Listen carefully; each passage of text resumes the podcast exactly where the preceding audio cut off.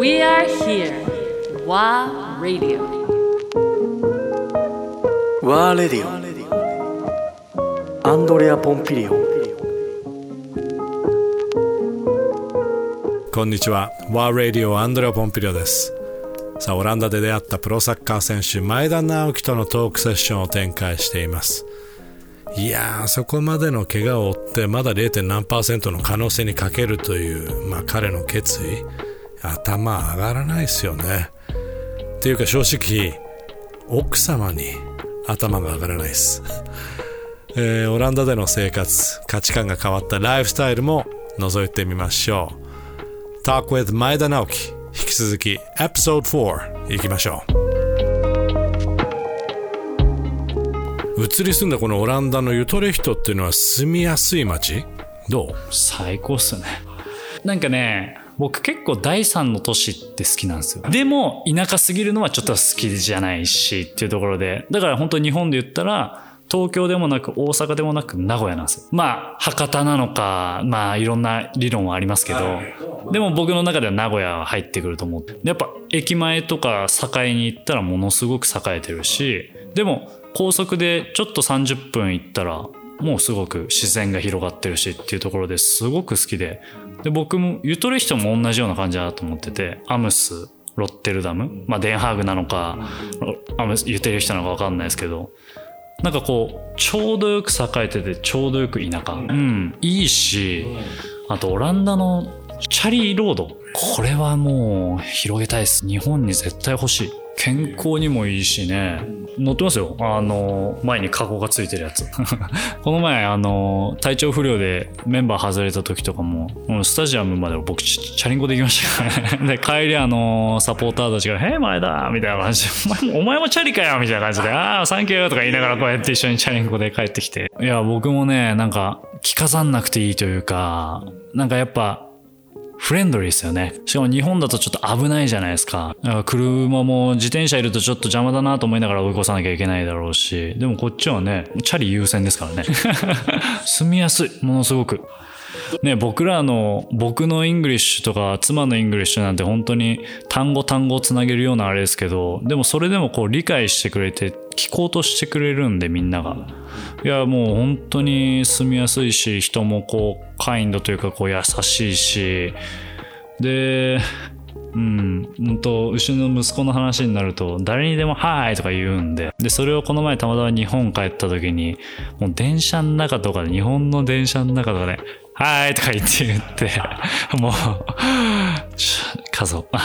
息子に、ちょっと、おい、ここはみんなちょっと、ちょっと、あの、みんな内弁慶だからって話をして、びっくりするからって言って、オランダじゃないから、いやー不思議なもんでねうちの子供たちもこの前日本に帰ってきた時初めてなんだけど3日か4日後ぐらいにもう帰りたいって言い出しちゃって、はい。うーん、いや、本当わかります。僕も半年しかいなかった時に日本帰って、本当3日4日で、あ、ちょっとオランダ早く帰りたいなって思って、もう、やっぱ、まあ、家、住めば都じゃないですか。で、やっぱ家の匂いとか家の雰囲気とかあるから、やっぱり自分のベッドで寝たいなとかもあるんですけど、それ含めてこう日本帰った時はこう、それこそアンディさんの子供たちと同じような感想を持って、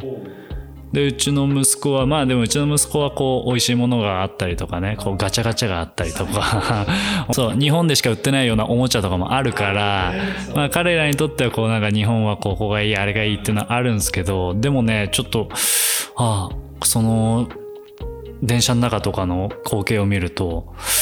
もううちの息子も、日本じゃちょっと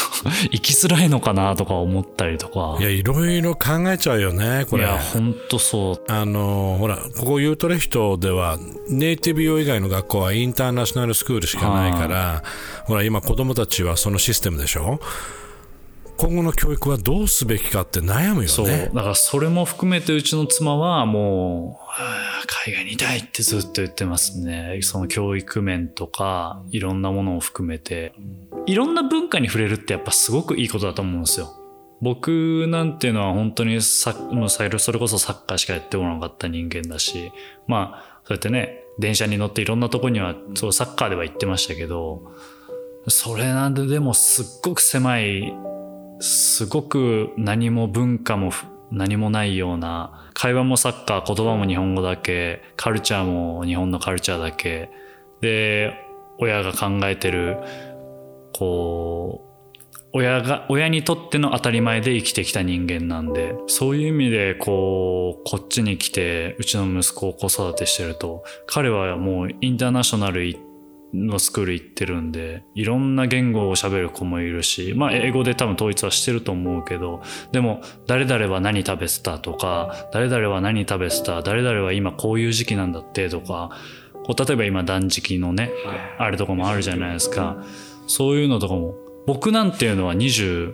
歳でそれを知ってて。でうちの息子は5歳6歳でそれに触れてて。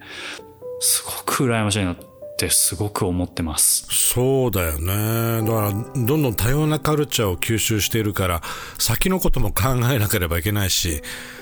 まあ自分のサッカーキャリアもそうだけど、家族のことも考えなければいけないしね。でうちの娘がまだ1歳なんで多分ねこのまま何年か先に日本に帰ってうちの娘が5歳以内で日本に帰ったとしたら例えば中学ぐらいになった時にその差ってすごく出てきちゃうと思うんですよねうちの息子と娘での差がやっぱこうそういうところも含めるとうちの娘が大きくなるまでこっちのカルチャーに触れさせたいなっていうのがすごくやっぱ日本って島国だからねこうどこ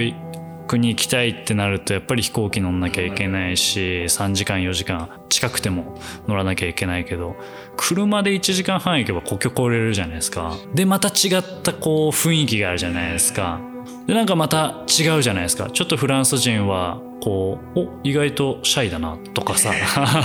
とかとか。なんかこうあこの前うちの姉がスウェーデンに住んでるんですけど。うちの姉に会いに行ってスウェーデンに行ったらスウェーデンもどっちかっつったらこうなんかヨーロッパの日本って言われるぐらいこうちゃんと規律があってでもいい意味でも悪い意味でもシャイで。あ街歩いてて目合わないだなっていうそうストックホルムとかも歩いてても目は合わないんだなっていう。でもあったらあったですごい優しいんだなっていう。あそこはやっぱオランダとスウェーデンでもまた違っていいねっていうところも話してて。だからこう日本人がこう例えば自分と違った考えとか価値観とか、まあ、見た目とかの人に出会った時にちょっと一線を置いちゃう癖っていうのが絶対あると思うんですよ。絶対僕も多分ある。あっただろうし。今は結構その線はなくなってきましたけどこう自分が違う考えを持ってる人に「ん?」ってなっちゃうとかちょっとあの人見た目怪しいぞ。とかね。そういうのがあると思うんですけど多分うちの息子は多分全くないと思うんですよ。うん。それも ななんならうちの息子がそっち側なんじゃないかなって思うぐらい。い い意味でフレンドリーなね。そうそうそうそう。だからこう例えば街で倒れてる人がいたら多分日本の方でこう大丈夫ってすぐ言える人ってすごく少ないと思うんですよね。理解できるんですよ。でも触れてきてないからそういう環境だったりとかそういうなんて言うんだろう人と違ってる違ってる人を見たことがないというかそれ違って OK じゃないですか。それをあまりこう日本人は日本人っていう固定概念で生きてるからこうなんかああちょっと優しくないなってたまに思うこともあるんですよね日本にいると。そうそうそう。そうするとなんかこうあこっちの子たちはいろんなカルチャーとかいろんな見た目とかいろんな考え方のことを触れるのを幼少期からやっぱ島国じゃないからいろんなミックスがいるじゃないですか。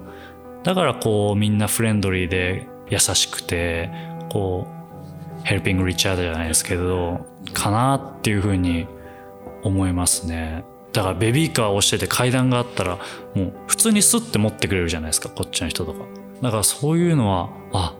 見習わなきゃいけないなっていう。で僕も最近やるようにはしてるしまあなんかそれが勝手に動くようになってるしそういうのをやっぱ見て学んでることもまあ息子にも伝わっててほしいなって思うし間違いなく僕はそこをねすごく感じてますねこのオランダに来て。